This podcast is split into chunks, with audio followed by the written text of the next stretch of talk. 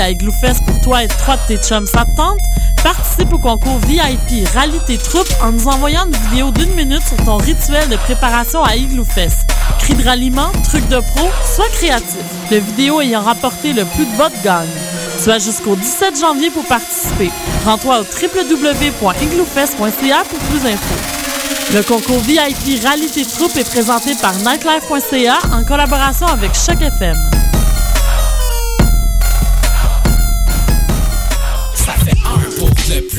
Le premier album du collectif multidisciplinaire Cossessa est maintenant disponible sur le site web www.kcxc.tv avec des apparitions de Monkey, Filigrane, Jamie P. Ducks, Maybe Watson, Ken Lo, Smiley, Hostie, Main Bleue et 70. Visitez le www.kcxc.tv pour vous procurer l'album ainsi que les tout nouveaux audios officiels du KCXC. L'album Cossessa sera également disponible sur la plateforme de téléchargement iTunes à partir du 29 janvier prochain. 1, 2, 3, 5, 8, Vibona attend la suite. Si j'avais de qualité, ce serait un blé avant-gardiste.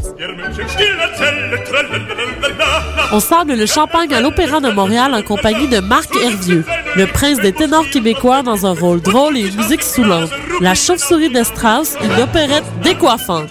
À l'Opéra de Montréal du 26 janvier au 2 février 2013. Pour plus d'informations, visitez le www.opérandemontréal.com.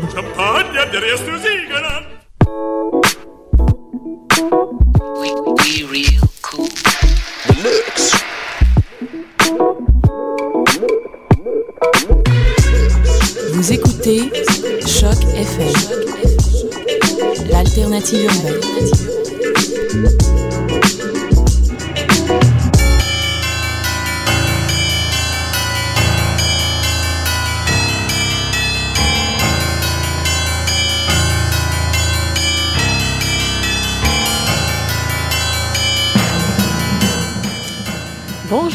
Bonsoir, vous êtes sur Choc FM, c'est le tome 8 et le chapitre 102 de Mission Encre Noire. Nous sommes mardi 22 janvier. Hélène et Eric avec vous. Bonsoir. Bonsoir.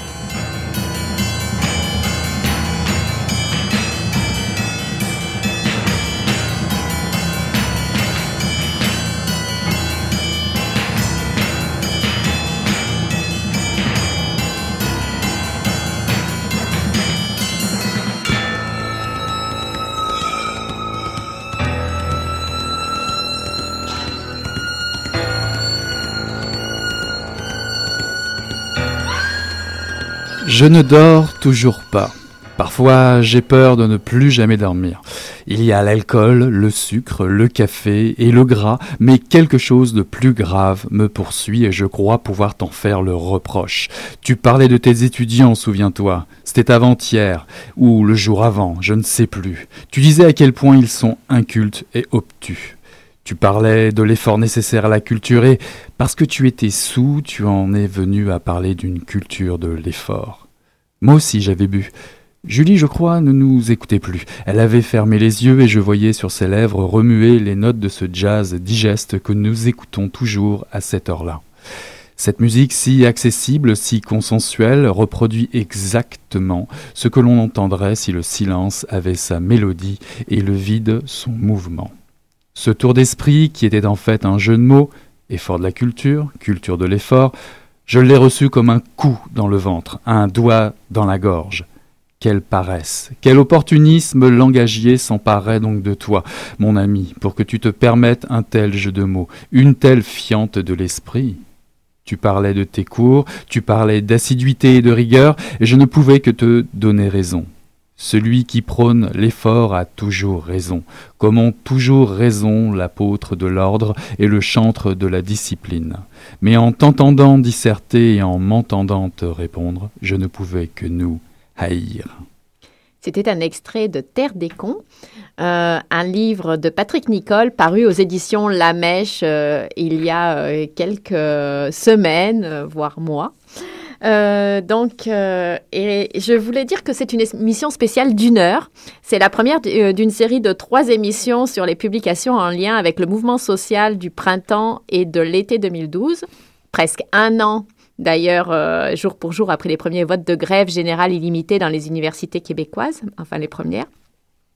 Et puis en fin d'émission, nous recevrons sur un autre sujet trois invités, mais ce sera encore en lien avec l'éducation. Donc Eric, en tout cas, je te laisse présenter euh, Terre des cons rapidement.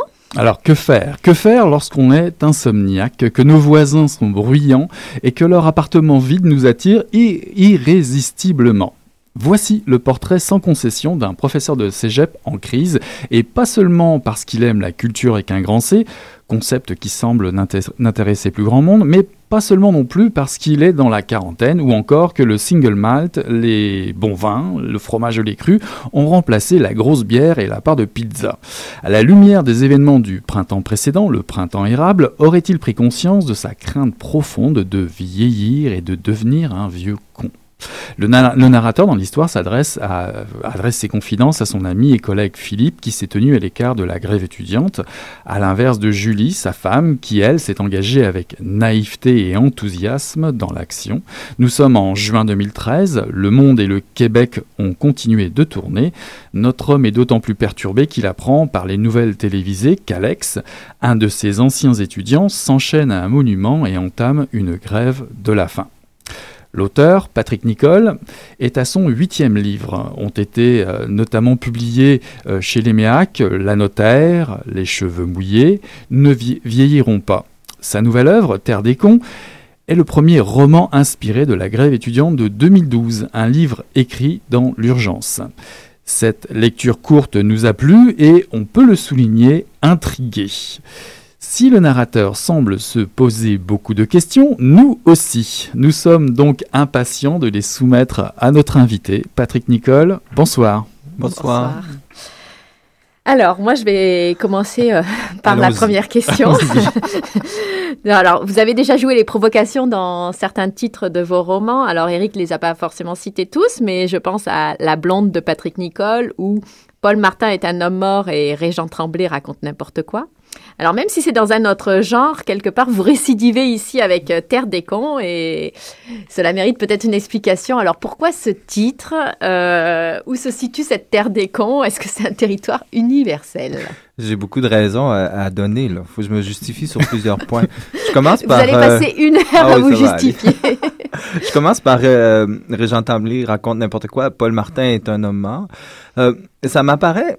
Il m'apparaît que bien souvent, on attend de la littérature qu'elle soit un peu distante du réel, hein. qu'elle ait un certain recul, une certaine sagesse, une, pause en fait. Et puis c'est bien, c'est souhaitable, j'imagine, mais c'est pas la seule façon de faire des livres. C'est pas le, seul rapport entre la littérature et le réel. C'est pas juste un rapport de, de digestion euh, lointaine. Ça peut être aussi un rapport d'implication ou de relation directe.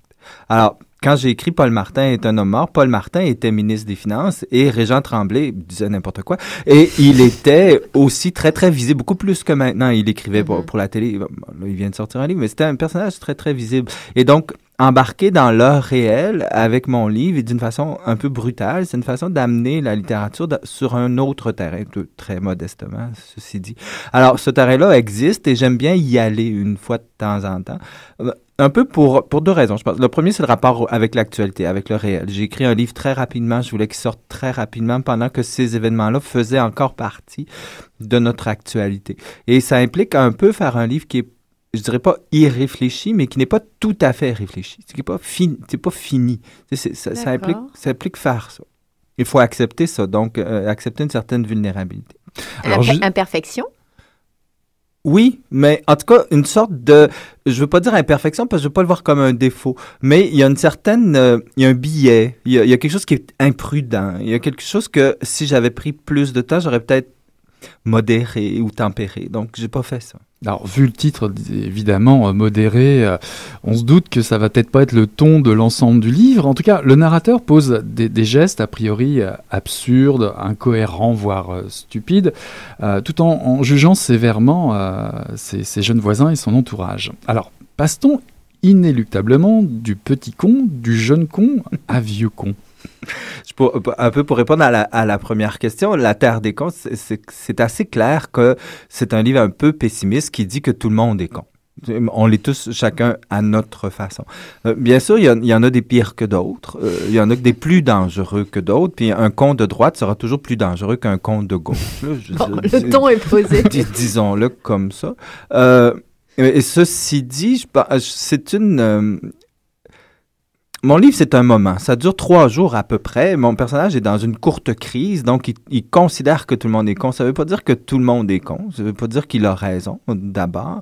Et ça veut pas dire qu'il penserait ça tout le temps. Je veux dire, si on, le- sober up, comme disent les Anglais, s'il arrêtait de boire un peu, peut-être qu'il pourrait être un peu plus optimiste de- devant l'existence. Mais ce trois jours-là de colère, il, considère vraiment que on, on s'en va vers la connerie individuellement et euh, collectivement.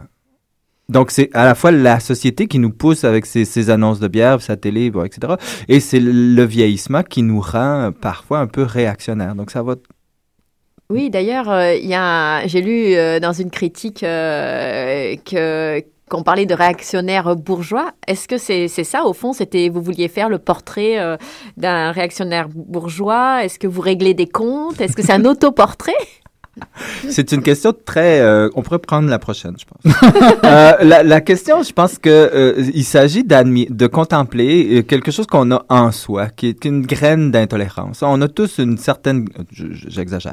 J'ai une certaine graine d'intolérance, disons-le comme ça. Puis je la reconnais chez beaucoup de gens. Quand on s'impatiente à l'épicerie devant les vieux, par exemple, quand on quand on trouve que le- les gens sont vraiment trop obèses, là. tu sais, quand on comme, il y a une sorte de graine d'intolérance qui qui demande juste à germer euh, en nous. Puis je la reconnais même quand je regardais des gens comme, euh, euh, par exemple, Richard Martineau. Pour, pour moi, c'est une sorte de bêtise euh, intolérante, mais je la reconnais, cette graine-là. Tu sais, je veux dire, lui, il l'a arrosé plus que moi. Moi, j'essaie de l'étouffer, mais il y a quelque chose là-dedans qui, qui est... euh, qui est en nous, je le dirais comme ça. Et, et mon personnage me ressemble pas tant que ça, mais je pense qu'on peut pas travailler si on reconnaît pas ces qualités-là comme des qualités euh, qui nous sont possibles, qui Mhm. pourraient nous arriver. Et est-ce que euh, les modes de vie, euh, l'âge, euh, je sais pas, le foyer, la famille sont des lieux euh, propices justement à des lieux où on arrose plus facilement que d'autres cette petite graine d'intolérance? Je, pense qu'on on, on travaille, pas on travaille, mais on avance un peu avec le sentiment qu'on travaille fort, puis qu'un jour on va être récompensé par le travail qu'on fait. Et on finit par être convaincu qu'on a une sorte de droit, droit au calme, droit au luxe, droit euh, à la tranquillité, puis. Puis finalement, on a travaillé très fort, on se couche le soir, puis nos petits comptes voisins font du bruit, puis là, tout à coup, on se sent spolié d'un droit, ce qui est complètement ridicule. On n'avait pas le, particulièrement le droit de, dormir. Je pas, on a le droit de dormir, mais c'est pas quelque chose que, que nos efforts ou notre travail assidu nous a donné. Mais on devient comme ça un peu réac quand on commence à, à considérer qu'on a le droit à certaines choses et que le monde devrait un peu arrêter de tourner pour qu'on puisse traverser le pont sans qu'il soit obstrué, pour qu'on puisse, euh, euh, par exemple, dormir le soir sans que nos voisins vivent. C'est surtout, ça que je voulais contempler. Donc le fait qu'il soit professeur, euh, ce narrateur comme vous, professeur de cégep, vous êtes professeur de cégep et à l'université de Sherbrooke, finalement c'est pas, c'est vraiment pas un hasard. Ben, moi, je, je travaille, euh, il y, a, y a différentes sortes d'é- d'écrivains. Moi, je travaille vraiment avec le proche. Je travaille vraiment avec ce que je connais. Euh, donc, c'est des variations. Et j'imagine qu'un jour, quand si quelqu'un lisait tous mes livres un derrière l'autre, il, il reconnaîtrait beaucoup, beaucoup de choses. Bon, les thématiques, ça, c'est évident. Mais moi, j'aime mieux travailler avec le proche. Pas un écrivain d'imagination dans, dans le sens noble de la chose. Je suis vraiment un écrivain de la proximité. Je m'interroge sur les petites choses autour de moi et je les explore. Et ça, ça, c'est mon univers. Mon monde, il, il est celui-là. Alors, à l'inverse, euh, évidemment, euh, on se demande, mais vais-je devenir un vieux con? Je suis peut-être en passe hein, de le devenir, je sais pas, mais euh, on, a, Sans on a doute, envie Eric, je te doute. le dire. Bon, je, Ça pourrais, fait un moment que j'y pense. je pourrais vous laisser. Ben là, on a envie tout de suite de vous demander, mais avez-vous un, un conseil? Que faire pour ne pas l'être? Comment garder son enthousiasme, sa fraîcheur intellectuelle? Al- Alors, euh, c'est une assez bonne question, ça. Puis je, je connais pas la réponse, mais je dirais cette chose-là un peu simple. Euh, euh, le narrateur est surtout triste d'une chose, c'est que la culture dans laquelle il a baigné ou à laquelle il a toujours aspiré. C'est pas nécessairement quelqu'un qui est né dans la soie, dans la ouate, dans un milieu facile, mais c'est quelqu'un qui a atteint une certaine culture. Et tu sais, les nouveaux riches sont toujours un peu plus réacs que les, que les vieux riches. Mais c'est une autre question. Fermons cette parenthèse. Mais je veux dire, c'est quelqu'un qui a atteint une certaine culture. Et là, il, dé- il constate un certain déclin de cette culture-là. Cette culture-là semble n'intéresser personne, comme ça a été bien dit dans, dans l'introduction.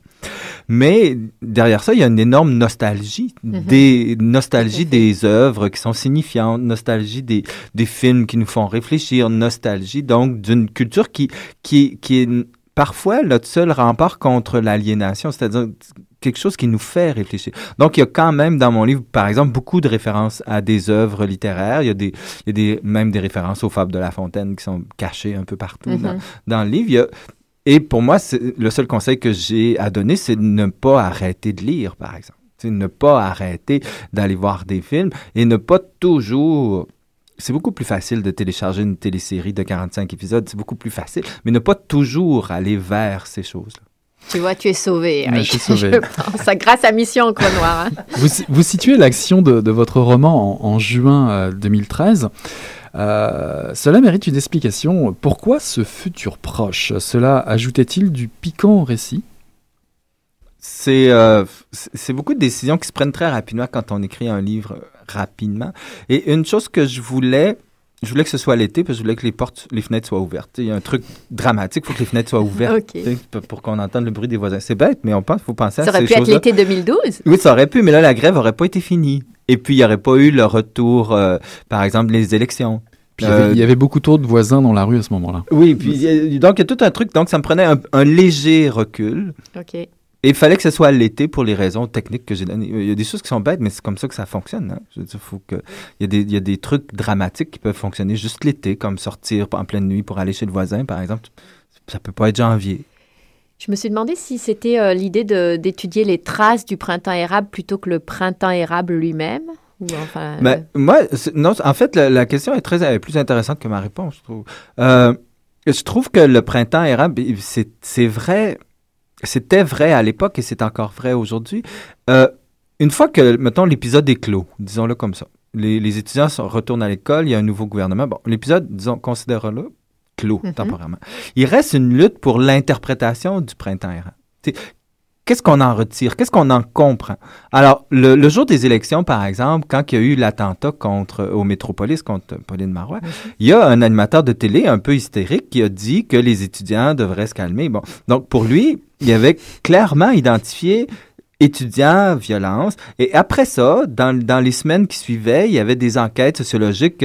Est-ce que la violence des derniers temps nourrit la violence? etc. Comme si il était maintenant décidé que le printemps érable avait été un épisode violent de notre histoire. Donc, il y, a, il y a une sorte de lutte symbolique sur la signification qu'on va attribuer à ces choses-là, puis c'est extrêmement important. Parce que si on décide que ça a été un épisode de violence, un, c'est faux, deux, c'est triste, euh, et c'est une interprétation dominante qui pourrait servir dans l'avenir. mhm. Donc, pour moi, il y a une lutte de sens autour du printemps érable qui, qui est assez important. Et le livre entend participer finalement à ça? Ah, tout à fait. A- absolument. Et c'est pour ça que je voulais le faire si vite, pour participer à la, à la digestion du printemps arabe, pour Mais- participer à la lecture qu'on en aurait. Mais est-ce que le livre est venu avant ou le mouvement était un, un élément déclencheur de, de votre écriture? Ou de votre env- envie de faire ce livre? Oui, c'est ça, parce que je me suis demandé si euh, l'idée de travailler sur euh, effectivement le côté réactionnaire, euh, c'est quelque chose qui aurait pu être en, en dehors du printemps érable, ça aurait pu être n'importe quel autre événement, qui aurait le livre et, et pouvait germer sur autre chose, puis le printemps érable être juste un, un Absolument. décor. Absolument. Et puis, finalement, le printemps arabe n'est pas si présent dans mon livre. Je veux dire, il y a vraiment d'autres, euh, d'autres euh, éléments. Et puis, bon, vous avez cité quelques-uns de mes titres, mais si on prend juste un titre comme Nous ne vieillirons pas, c'est clair qu'il y a des réflexions, il y a toujours la même réflexion autour du fait de, vieillir, de comment on change, etc. Puis, les préoccupations que j'ai aussi par rapport à la transmission de la culture, c'est des choses qui sont, qui sont en moi, dont je vais parler encore, euh, j'imagine. Mais il reste que dans mon livre, il y a vraiment deux, deux tonalités, je dirais. Il y a la tonalité un peu nocturne là, du personnage qui dort pas, qui va chez ses voisins. Il y a des, il y a des ratons laveurs, il y a des bêtes nocturnes. Il y a tout un truc un peu souterrain. Et ça, c'était un peu là, ça, je travaillais un peu autour de ça.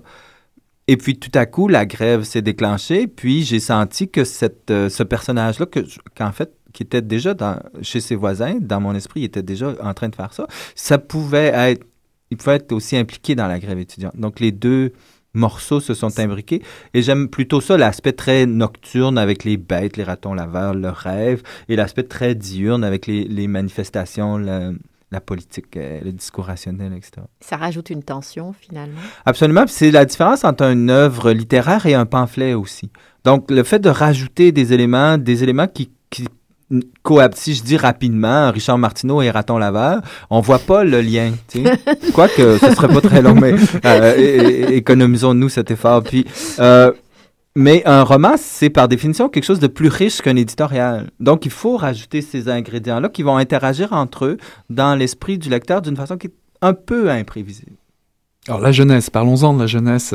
A-t-elle sonné le, le réveil euh, à une apathie plutôt euh, confortable? Je dirais oui, puis je suis pas sûr. Euh, D'abord, je dirais oui, parce que euh, quand c'est clair que le mouvement nous a forcé à réfléchir à notre place dans la société. On a recommencé à dire des, des expressions comme les classes sociales. Tu sais, on a recommencé à, à se voir dans, dans le mouvement de la, de la droite, euh, le mouvement occidental de la droite. On a recommencé à voir qu'il y a des idéologies, qu'il n'y a pas seulement des partis avec des individus qui ont des intérêts particuliers, mais il y a le conservatisme, il y a la pensée progressiste. On- on- on- tout ça est revenu. Malheureusement, en ce moment, si on regarde le mouvement Idle No More, c'est incroyable comment on laisse les Amérindiens seuls avec ça. Alors qu'on a suivi les étudiants, là, euh, les Amérindiens ils combattent, entre autres, le bill omnibus de, de, Mhm. de Harper, et- et qui nous concerne tous, puis on n'embarque pas. On les laisse aller. On laisse madame ne pas manger. Puis, donc, je suis pas- sûr que l'impact a été, si- en tout cas certainement pas, euh, immédiat et si durable. C'est ça. Alors donc vous finalement avec euh, le recul, alors on n'est pas en juin 2013, on est juste en janvier 2013, mais ça serait plutôt un épiphénomène finalement euh, ce, ce- ce mouvement social qui reste à décrypter ou à on peut continuer d'en parler, et à réfléchir dessus, mais ça n'a pas sonné un- un- effectivement un réveil euh, de la société ou des forces progressistes qui En tout cas, globales pas, pas et immédiatement profondes, durable. Mais je pense que ça va. Mais j'en sais rien, puis c'est c'est pas mon métier de savoir ces choses-là. Mais je pense que ça va. Je, je crois que ça va quand même être un jalon dans une histoire qui est, qui, qui est quand même longue à raconter. Puis j'imagine que rétrospectivement, on va y voir un jalon, comme euh, la protestation contre. euh, les, les grands sommets économiques, puis etc. On va y voir une histoire. Mais c'est nettement pas immédiat. Je pense que chez les individus, comme votre fille, ma fille, ça crée quelque chose qui, qui va changer beaucoup d'individus. J'allais dire individuellement, mais je ne dirais pas comme ça. Je vous propose une, une pause musicale avec Martin Léon, justement, qui nous dit quelque chose qui nous parle ce soir. Tu comprends rien.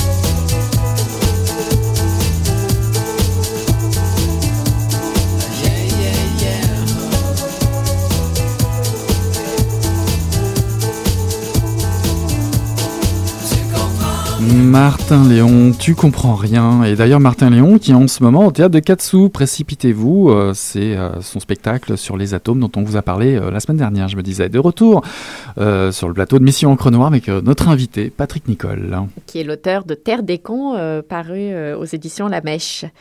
Alors, en fait, le livre, on en a parlé déjà un petit peu, met en scène des personnages réels qui ont fait l'actualité, euh, mais que l'on retrouve donc en juin 2013, forcément, c'est le, le point de départ du livre.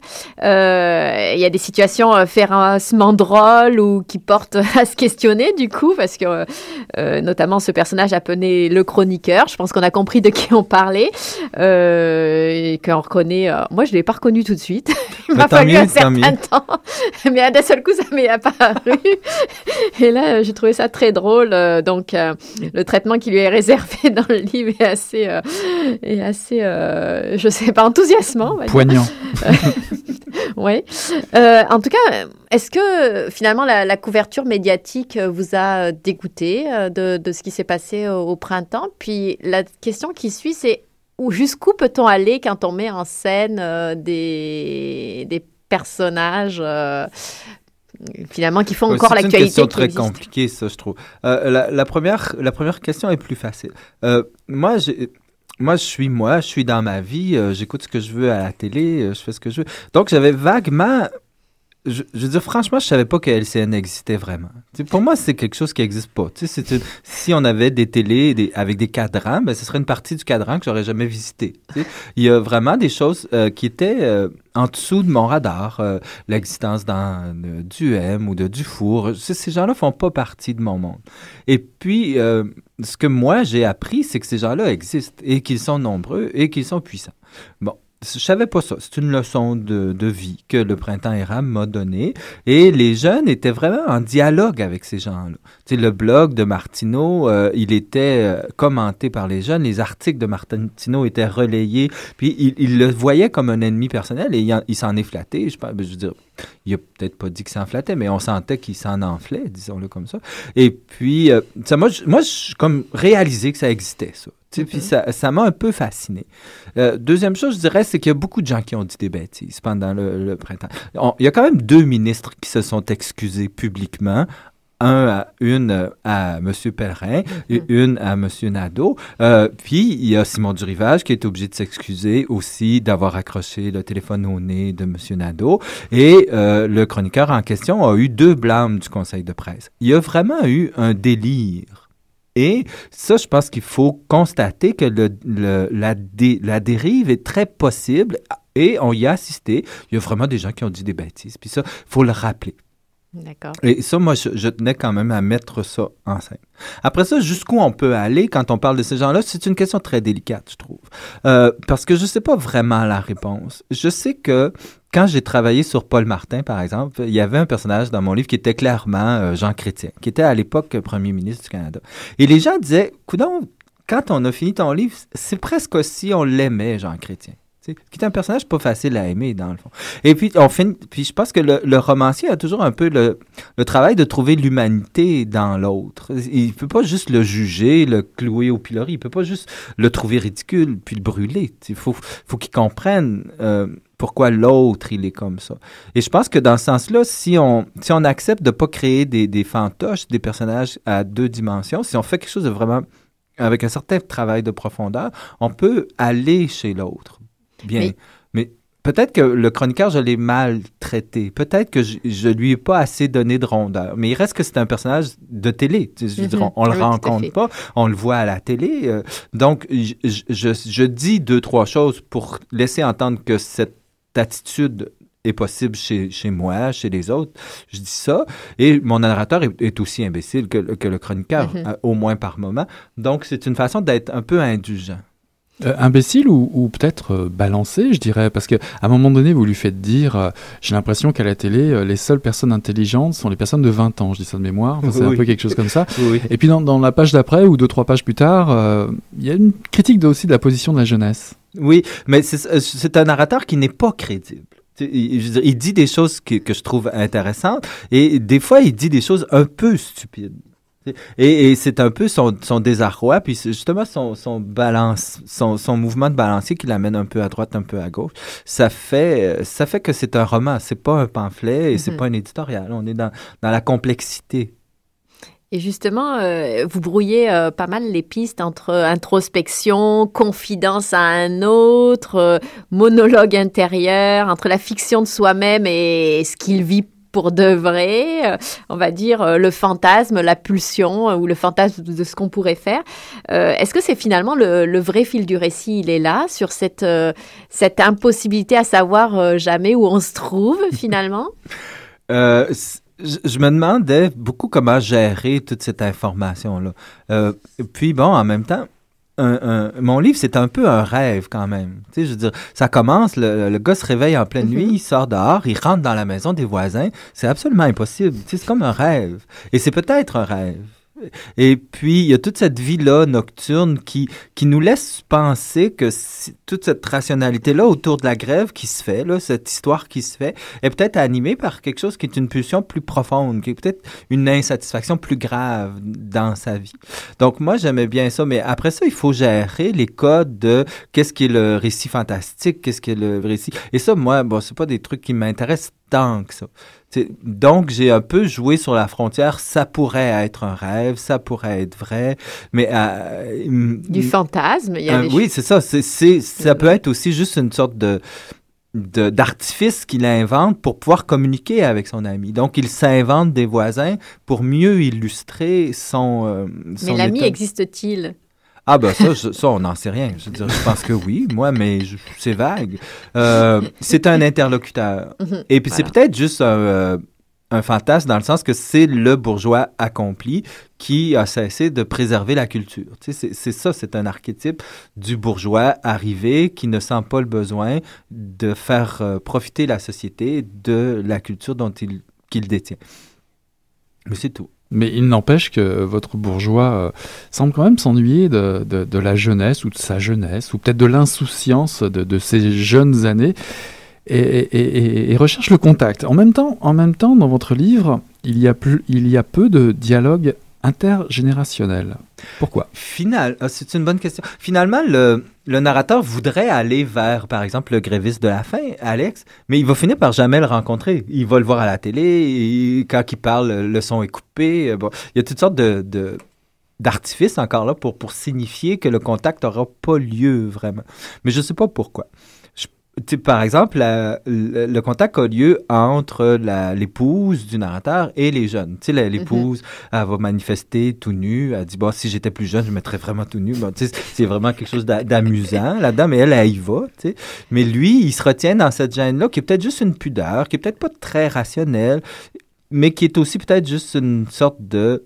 Ben, d'après lui, c'est que tout ça tient du clown du carnaval, puis c'est indigne de lui. D'après lui, c'est ça. Mais moi, je pense que c'est juste une sorte de pudeur acquise euh, qu'il traîne avec lui. Oui, il est très partagé. Je voudrais dire d'ailleurs juste un petit commentaire que là, on parle beaucoup d'introspection, de réflexion, mais qu'en fait, le- au fil du récit, euh, euh, il y, a- il y a une certaine tension qui s'installe, effectivement, euh, les épisodes nocturnes, etc., et, et son espèce d'anxiété, on va dire, un peu chronique, c'est pas Oui, ou oui. pessimiste, mais c'est on est soulagé quand on lit le, le récit, et la tension est parfois soulagée par des anecdotes très drôles. Il y a beaucoup de petits événements, de micro-événements euh, qui font rire euh, parfois jaune, mais, Oui, euh, mais qui sont très Mais- drôles. Je voudrais dire que c'est un livre quand même qui à la fois est, il y a une grande tension, mais en même temps est léger.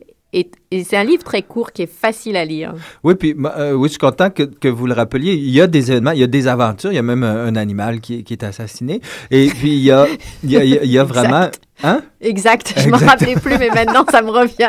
Les images Oui, me reviennent. Il y a vraiment un mouvement vers l'avant. C'est vraiment une histoire racontée. Bon, on raconte un peu la grève, mais on raconte aussi la quête du narrateur. Puis euh, il y a des... euh, bon, je me suis un peu payé la traite. Il y a des, euh, il y a des morceaux des sortes de, de, de discours sur un discours sur le slam par exemple un discours sur, qui sont juste des petits morceaux de comiques en fait Ouais. Alors, euh, il y a euh, une autre petite euh, question qu'on a très envie de vous poser Ah avec. Eric. Ah je, oui, je pense que tu veux la poser. Non, de vas-y, votre vas-y. Incontournable. Si vous aviez quelque chose à, à dire à un lecteur carré rouge qui s'apprête à commencer Terre des cons, ce serait quoi? Ah, je dirais ne te cherche pas là-dedans. C'est la première chose que je lui dirais. Euh, finalement, mon livre, euh, s'adresse beaucoup plus aux gens de ma génération, d'une certaine façon. C'est beaucoup plus un roman sur qu'est-ce qui nous arrive quand on vieillit que quelle est la signification de la grève étudiante. Il y, a, quand même tout ça, la question de la grève étudiante, mais je trouve que la grosse, la grosse pulsion dans mon livre, c'est vraiment, mais qu'est-ce qui est en train de nous arriver quand on vieillit? C'est la, la grande question. Donc, euh, je pas pour pas qu'il soit déçu, mais je serais obligé de dire à, à- au carré rouge qui me lit, intéresse-toi donc à moi. Intéresse-toi aux plus vieux pour voir comment nous, on reçoit cette affaire-là. Alors finalement, ça voudrait dire que vous auriez peut-être plus euh, des choses à dire à un lecteur carré vert. Bon, euh, j'ai beaucoup de choses à dire euh, en général. mais ce que, je sais pas ce que je dirais à un carré vert, mais je sais pas si ça existe vraiment, les carrés verts. Ah, j'en ai rencontré. Oui, oui, je- il y a- mais je veux dire, il y a des individus qui sont contre, qui étaient contre, bon, etc. Mais le, le carré rouge, ça implique symboliquement une sorte de groupe, ça implique appartenir à une communauté. Alors que le carré vert, est-ce que c'est une communauté? Est-ce que c'est des individus? Ou est-ce que ce sont des? J'ai un peu de la misère à discuter cette, cette question-là. Mais, euh, tu sais, moi, je suis professeur. euh, quand, les grèves, quand la grève s'est terminée, tout le monde s'est assis, on a joué à l'école et on sait plus euh, qui est carré rouge et qui est vert. hein. Ça, ça, on, on fait comme d'habitude, on avance. Bah, justement, la, la symbolique est quand même, on en parlait un tout petit peu tout à l'heure déjà, mais euh, est présente dans, dans votre, dans votre roman parce qu'on voit par, par moment, il y a, il y a une bière, il y a, euh, votre personnage va prendre une bière chez le voisin, il y a un t-shirt qui traîne, un t-shirt de hockey, il y a, il y a plein de petites, des objets comme ça qui traînent, sont assez symboliques.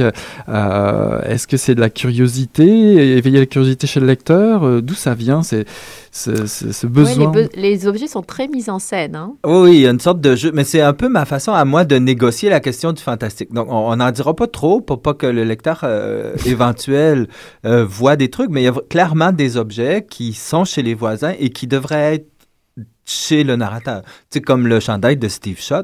Euh, Qu'est-ce qu'un jeune de 20 ans ferait avec un chandail de Steve Shot? C'est- les jeunes de ma génération qui ont porté des chandails de Steve Shot.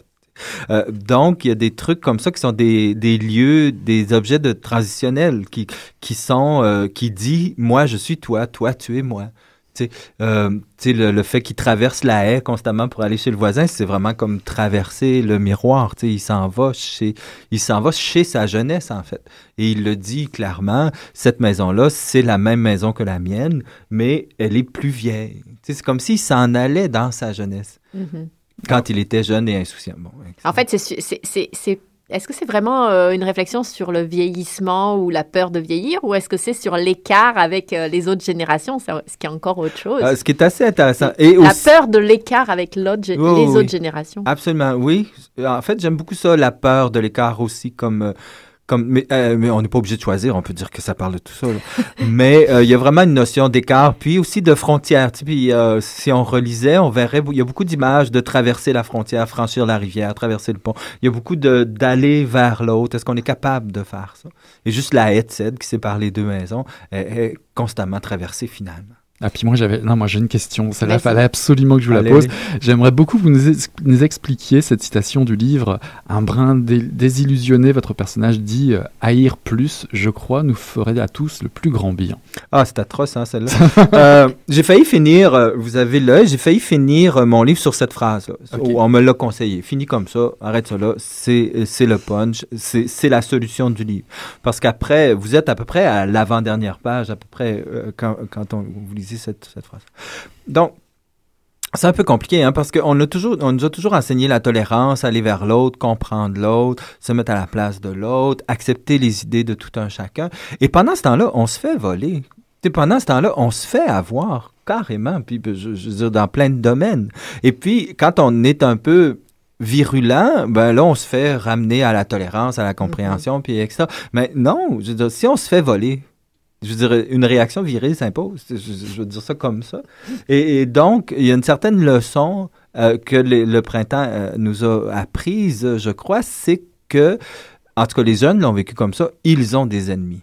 Mhm. Sais, Ils ont des ennemis. Le La colère est justifiée. oui, et puis si ils ne se défendent pas, ils vont se faire attaquer pareil. Alors, je pense à certains éditoriaux, à certains euh, blogueurs, etc. Les jeunes ont des ennemis. Donc, on, à- aimer son ennemi, c'est- un peu dangereux. Là. Tu sais, je, pense qu'il faut l'haïr un peu. là. Donc, il y a une sorte de, de haine nécessaire dans une lutte parce que c'était une lutte. Et puis, il y a des catégories sociales, il y a des groupes sociaux qui ont des intérêts opposés. Et dans un- une autre citation que vous auriez pu euh, sortir, c'est que la grève nous a appris que les armes de la guerre ne sont jamais très loin. Mhm. Alors, quand les jeunes se sont mis à manifester, les, les puissants ont sorti des armes. Puis c'est effrayant à quel point elles n'étaient pas loin. Voilà, bah moi je vais sortir d'autres armes. Je vous propose Mahogany Frog, Outstooth Part 2.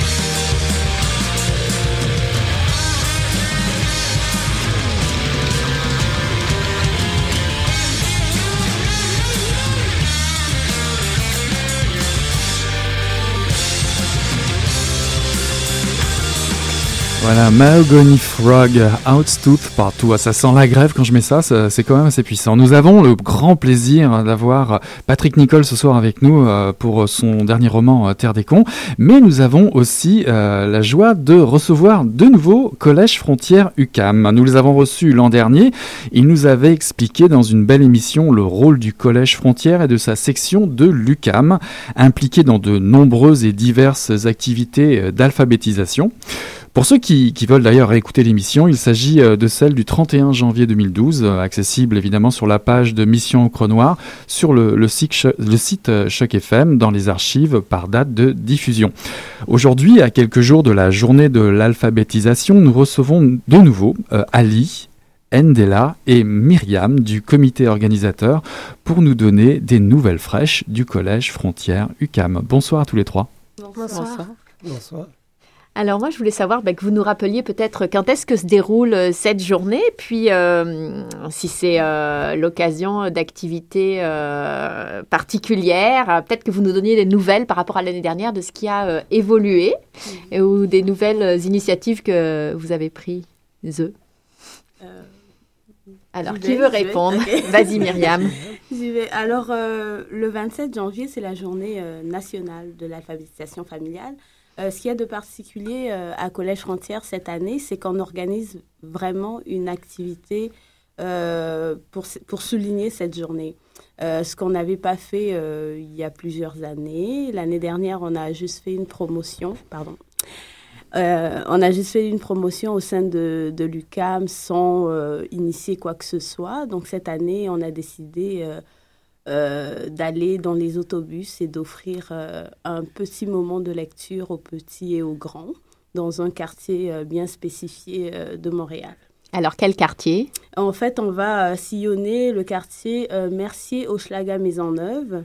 Le trajet qui, comment dire, qui quadrille les trois euh, bibliothèques, donc la bibliothèque Frontenac, la bibliothèque euh, Hochelaga et la bibliothèque Maisonneuve. Et ça, vous l'avez fait euh, en partenariat, j'imagine. euh, Est-ce que c'est avec les bibliothèques, avec la STM euh, Et qui vous vous attendez à avoir dans ces... comment vous allez, comment dire, donner envie aux gens d'écouter ou de participer à ces activités de lecture? Ben, en fait, on, a eu un partenariat avec la STM, avec les bibliothèques, mais aussi avec le comité ailé, éveil à la lecture et à l'écriture de, euh, du quartier Sainte-Marie. Ne me demandez pas euh, c'est quoi exactement. Donc, en fait, on a ce partenariat-là. euh, c'est ce qui, en fait, a fait qu'on s'est dit euh, on devrait peut-être faire quelque chose pour cette journée-là. Mais en fait, ça a commencé vraiment avec le comité ailé, puis on a eu l'idée de le faire dans les autobus. Puis là, on a contacté la STM qui était évidemment ravie de nous proposer ça, de nous offrir ça. Vous serez combien de, de bénévoles à faire ça? On sera environ peut-être une vingtaine de bénévoles. Une vingtaine de bénévoles. Et puis, euh, nous serons aussi euh, avec euh, un kangourou. Un kangourou. Oui. La mascotte. La mascotte. Ah ouais. Est-ce que est-ce que c'est euh, c'est logique après avoir eu le panda euh, pour le printemps érable d'avoir la- le kangourou euh, C'est plus attirant. C'est plus attirant. Ouais. En fait, c'est une, mascotte euh, qu'on reprend euh, justement qui, était, qui a été utilisée euh, dans d'anciennes activités euh, du comité ailé justement. On s'est dit, bon, bon, on va ressusciter euh, quelque chose qui existait déjà. Oui. Et euh, donc, ça s'adresse à des, à des... Quel type de population Quel âge Comment vous, euh, vous allez faire ça exactement? Comment ça s'organise? Je vous laisse parler. Ben, on parle de lecture de euh, la journée de lecture familiale, c'est en famille, euh, c'est des parents et leur, leur enfant, c'est un moment d'évasion, des lectures de 15 minutes et qui va marquer euh, euh, l'enfant toute sa vie. Ça, ça, c'est Mais, Et donc, vous, vous, vous, euh, votre rôle, c'est quoi là? Vous proposez des livres, vous êtes passeur, vous lisez vous-même, vous incitez les parents à lire? Comment Voilà, ça se ça, passe? c'est que on incite les parents à lire avec leur enfant. C'est ça le, le- le- but de cette mission-là. Et donc, euh, et là, c'est quand les gens vont venir, vont être dans le, vont monter dans le bus, vous allez les voir. euh, Ben oui, on essaye de, de les approcher, puis euh, les sensibiliser sur euh, cette question de, la lecture Mhm. avec les enfants, car ça, ça- ça- ça marque, ça marque et c'est très lourd pour, pour beaucoup de gens de lire avec, avec leur enfant. C'est pour cette raison, je pense que c'est très important de, de signer la relation qui peut euh, être euh, éveillée entre le père, ou, pl- ou plutôt la mère ou le père, avec l'enfant et avec la lecture. C'est ces trois éléments qui sont très importants de les faire euh, articuler, agencer entre eux pour arriver euh, à Mhm. quelque chose à long terme. Alors Donc, ici, à Mission Encre Noire, on aime beaucoup euh, faire des lectures, euh, de recevoir euh, des écrivains. Euh, Est-ce que, effectivement, pour établir le contact entre des, des personnes euh, dans, dans ces bus, est-ce qu'il va y avoir des lectures? Est-ce qu'il va y avoir des lecteurs? Euh, oui, en fait, il y aura des, des couples de bénévoles, en fait, de, deux bénévoles montrant à chaque fois dans la ligne 125, euh, euh, la ligne d'autobus 125. Et donc, il y aura- un bénévole qui aura pour mission d'expliquer un peu Mhm. qui nous sommes et un autre bénévole qui lira, euh, en l'espace peut-être, ça va durer 30 secondes, on ne sait pas, qui lira une petite histoire euh, avec un enfant, les enfants qu'on trouvera. Et à la fin, euh, chaque enfant aura un, un, un cahier, un- pas un cahier, mais livre. un, livre en cadeau. Donc, Ah, d'accord. Et est-ce que euh, ça prolonge les activités que vous faites déjà dans le quartier? Parce que si je me rappelle bien, l'année dernière, vous nous aviez expliqué que vous, part- vous étiez déjà euh, euh, assez impliqué dans ces quartiers-là. Est-ce que vous pouvez nous en dire un peu plus de ce que vous faites le, le reste de l'année? Parce que là, c'est la journée de l'alphabétisation familiale, mais... euh, Oui, je- en fait, ça vient compléter, excuse-moi Ali, ça vient compléter un peu les, les cercles de lecture, par exemple, qu'on a déjà euh, chez certains partenaires qui sont présents dans cette zone-là. Donc, euh, ça, ça complète un peu. Puis, ça nous permet de continuer à faire connaître aussi euh, nos activités. Ben, je rajoute seulement que au mois de septembre et octobre, on a fait l'écrivain public au niveau du métro Frontenac et face à la bibliothèque. Euh, ça nous a permis aussi, ben, du coup, c'est une promotion pour nous déjà pour présenter Collège Frontière et nos activités. Et en même temps, euh, on essayait de, de présenter ou de faire euh, des, des- des- des- services pour des gens lire euh, ou écrire sur le champ là, pour, notamment pour les immigrants qui ne savent pas préparer par exemple un CV, des trucs. On a, on a fait des choses pareilles. ouais. Et ça, a, et ça a bien fonctionné? Les gens sont demandeurs euh, Ou Ben, ils ont besoin de plus vous connaître? Parce que j'imagine que la relation de confiance n'est pas si facile à Justement, installer. oui, justement, c'est c'est très, euh, très subtil comme, comme relation. De, euh, mais ce qui est important, c'est qu'on attire des apprenants. C'est ça le point le plus important. Parce que euh, reconnaître que euh, on ne sait pas lire, notamment pour les adultes, c'est très, c'est très embarrassant des fois face à, des étrangers, face à de là, on s'approche timidement, puis on essaye de demander, puis nous, euh, déjà, notre rôle de les mettre à l'aise, ben, une fois qu'ils se, sentent à l'aise, et puis euh, ils se lâchent complètement.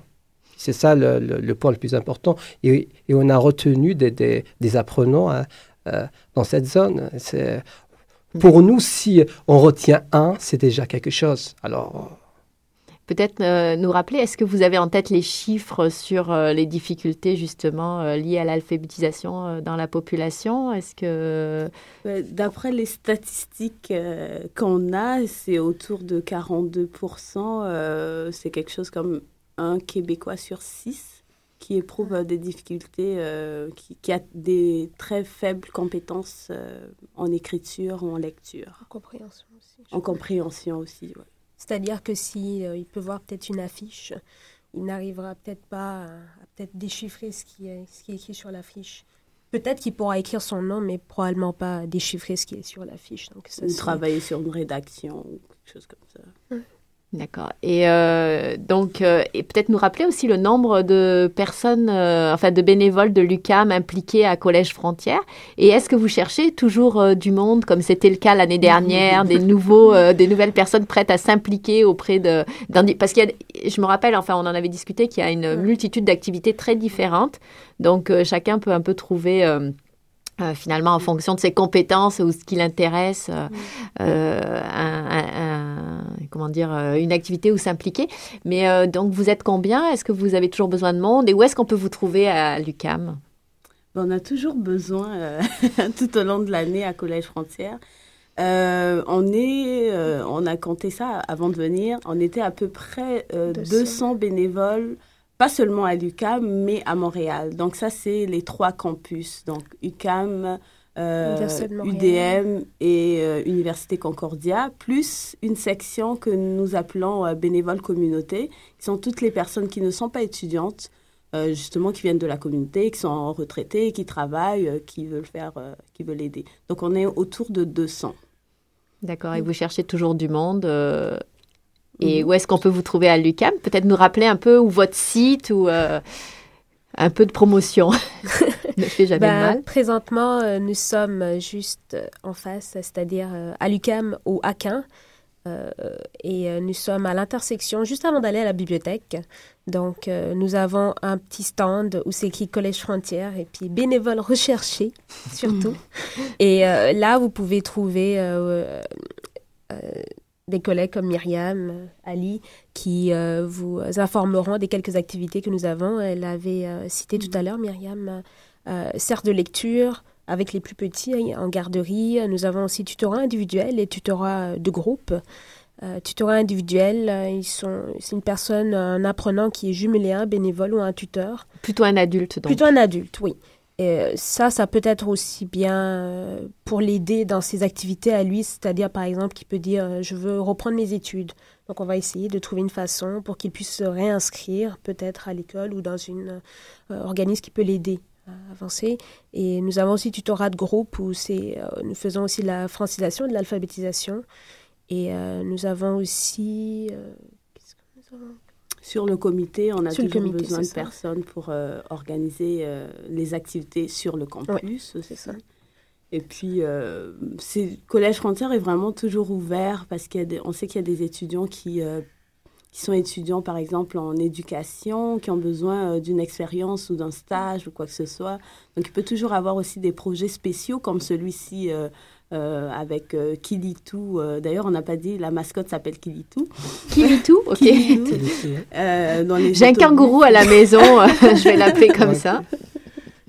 Donc, ça, on a eu besoin de, des compétences un peu de chacun. euh, bon, pour faire le graphisme, là, ça va, il y a toute une équipe de, de salariés, mais euh, on peut avoir, on a un autre projet spécial euh, de faire une revue pour une revue jeunesse, toujours avec Kilitou, mais proposer euh, justement de la lecture à- aux enfants qui en ont le plus besoin. Donc toujours en pensant à ce secteur-là de Montréal, merci au Schlager Maisonneuve, mais ça peut être aussi un autre, un autre quartier. voilà. À l'occasion, on est, on est à la recherche des, gra- des graphistes, des étudiants graphistes euh, qui Qui veulent euh, s'impliquer. euh, notamment pour la revue jeunesse, alors Absolument, oui.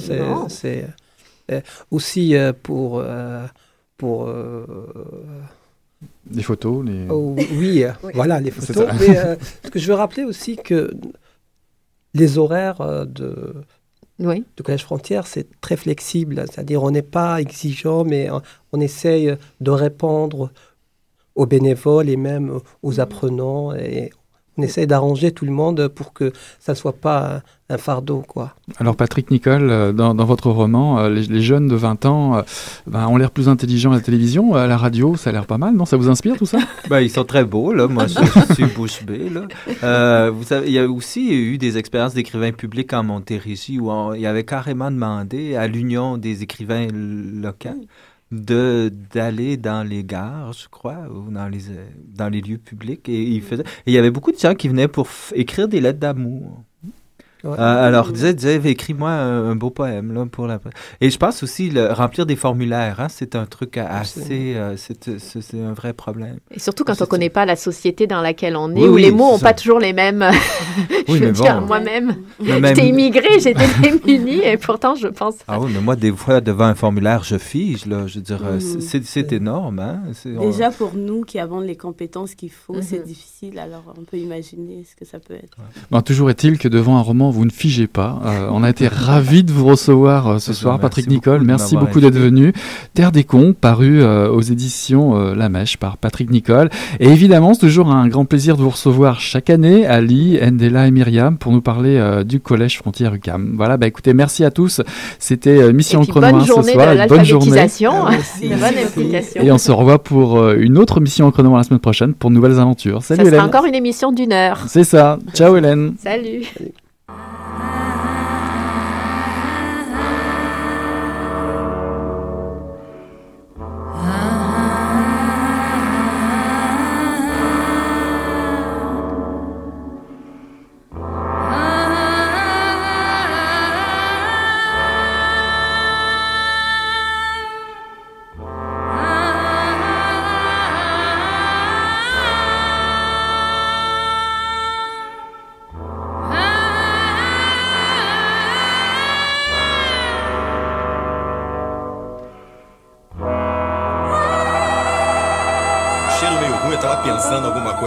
E as coisas. Pô, mas o negócio tava bom, bicho. O negócio tava bom, só quando ele tava tão entupido. Olha, Quem diria, hein? Greta Garbo acabou de irajar, hein? É, mas eu tava falando pra você, né? Depois que eu passei a me sentir, aí o negócio ficou diferente.